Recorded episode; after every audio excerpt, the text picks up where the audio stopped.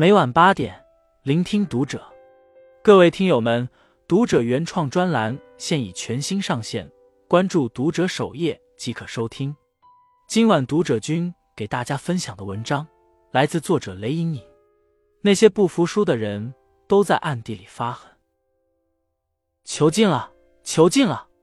比赛结束了，阿根廷通过点球大战击败了法国队，这是阿根廷第三个世界冠军。解说员贺伟的激动怒吼与整个球场的万人沸腾交相辉映，他激情的诉说着阿根廷的胜利。潘帕斯草原上的雄鹰再次在卡塔尔上空飞翔，梅西带领着阿根廷捧起了大力神杯。沸腾的球场，热血的球迷不仅见证了梅西和阿根廷球队的胜利，更目睹从输球到获得冠军的艰辛。一如贺伟那段充满诗意的解说。四年一度的世界杯就像年轮一样，一圈一圈的镌刻着历史的脚步，讲述着巨星的叱咤风云或黯然神伤。犹记得小组赛上，阿根廷爆冷输给世界排名倒数第一的沙特阿拉伯，很多人都不敢相信，甚至责骂质疑球队和梅西。那时，整个阿根廷队情绪低落。比赛结束后，更衣室整整一个小时都没人走出来。赛后的采访中，梅西说：“没有任何借口，这对每个人都是一个很大的打击。但我们必须比以往任何时候都更团结，之后必须赢。”如今看来，梅西做到了。他带领着阿根廷队从小组出线，挺进八分之一比赛，又一路高歌猛进，踏入四分之一比赛。如今，他带着自信和未曾熄灭过的勇气，勇夺大力神杯。也正是凭借。这股不服输的勇气，他成为新一代球王。一如采访他的记者所说，梅西身上不服输的精神早已传递给很多人，这甚至比赢得比赛更值得被铭记。对已经驰骋赛场十九年的梅西来说，经历过夺冠后的意气风发，也面对过人生低谷和失意后的黯然神伤，而无数失败后依然保持一颗想赢的心。才是最难能可贵的力量。人的一生中难免经历失败，没有人愿意看到努力后失败的结局。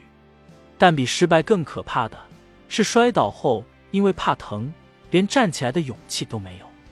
输不起的人会逃避结果，萎靡不振，失去希望；输不起的人会失去理智，怨天尤人，做出过激的行为。人性的可敬。不在于本能的趋利避害，而在于在绝望中认清自己，创造奇迹。前阵子有位八十四岁老人寻亲成功的新闻，看完让人唏嘘不已。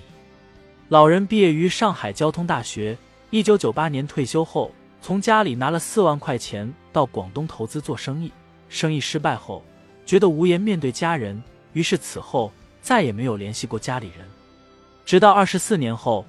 志愿者帮他寻亲，才使得他与女儿重逢。二十四年里，他靠捡废品养活自己，居无定所。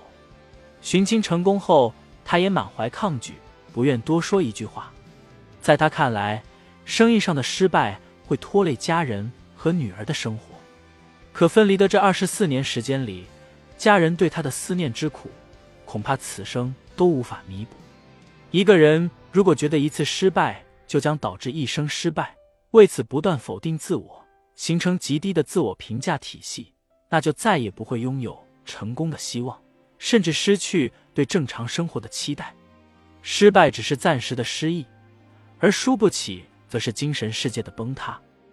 面对困境，如果我们没有勇于突破的心态，一味的在困难面前溃败、埋怨、失败，将永远停留在生命里。前段时间再次夺得。女子 UFC 金腰带的张伟丽淋漓尽致地体现了从失败中突围的魄力。二零二零年，张伟丽第一次夺得金腰带，也是亚洲第一个夺得女子 UFC 冠军的人。那时她风头无两，参加综艺、上杂志、采访、直播，她的身影频频出现在电视里，被娱乐也娱乐别人。那段时间，她被娱乐性事物缠绕。训练断断续续，心态放松，身体僵硬。直到美国选手罗斯向他发起挑战后，才惊觉自己该收心训练了。可僵硬的身体和松散的意识却使他焦躁不安，在娱乐和格斗之间，他没有办法游刃有余。那场与罗斯的对决中，他只用了七十八秒就丢掉了金腰带。比赛结束后，随之而来是如潮水般的嘲讽和负面评价。有人说他只顾捞金，失去对梦想的追求；有人说他参加太多综艺节目，无限度消耗自己。失败的痛苦和谩骂的评价令他无法入睡。那段昏暗的日子使他的心态跌到了谷底。还好，张伟丽心里有口气，有一份无论如何一定要赢的信念。失意之后。他迅速放弃所有娱乐性工作，将注意力再度拉回到训练场，剪短了头发，屏蔽了外界的一切嘈杂，朝着他的目标努力。终于在今年重回巅峰，拿回了金腰带。正如他自己所说：“我上次倒下了，但我想让大家看到一个面对困难重新振作起来的张伟丽。”宫崎骏说：“不管前方的路有多苦，只要走的方向正确。”不管多么崎岖不平，都比站在原地更接近幸福。从失败里找到新的方法和思路，拥有重新站起来的勇气，才是失败的意义。电影《梅兰芳》中的十三燕曾是名噪一时的临界大王，后来梅兰芳迅速崛起，大有取而代之之势。他与梅兰芳打对台戏，意图拼个输赢，可惜却落于下风。眼见败事已成。他没有选择放弃，面对没有观众的戏台，他仍然一丝不苟地坚持唱完最后一场。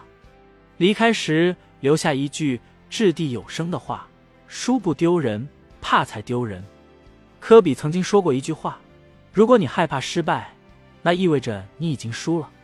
真正输得起的人是允许自己输，但不认输。”前段时间拿下白玉兰奖式后的热依扎，曾在获奖前。面临重度抑郁的困扰，又因为衣着问题遭遇网暴，人生最低谷的时候，他甚至想用死亡结束痛苦。最后，他选择与自己和解。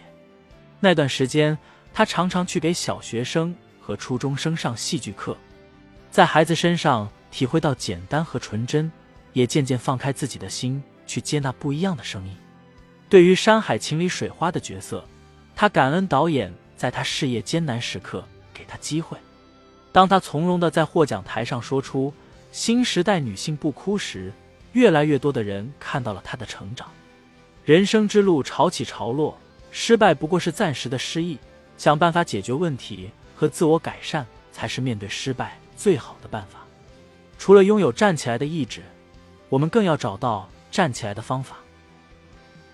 三十多年前，优衣库的创始人柳正景。从父亲手中接过一家小小的裁缝铺，三十多年后，这间裁缝铺成为世界第四大服装零售商，在全世界开设了两千多家门店。他究竟是怎么做到的？优衣库开业不到三年时，销量大幅下滑，甚至出现顾客把衣服买回家后，不想让别人知道自己买的是优衣库的衣服，把商标剪掉的情况。面对错误和失败，柳正景又能给我们什么新的启迪呢？明晚八点，我们继续为大家分享那些不服输的人的故事。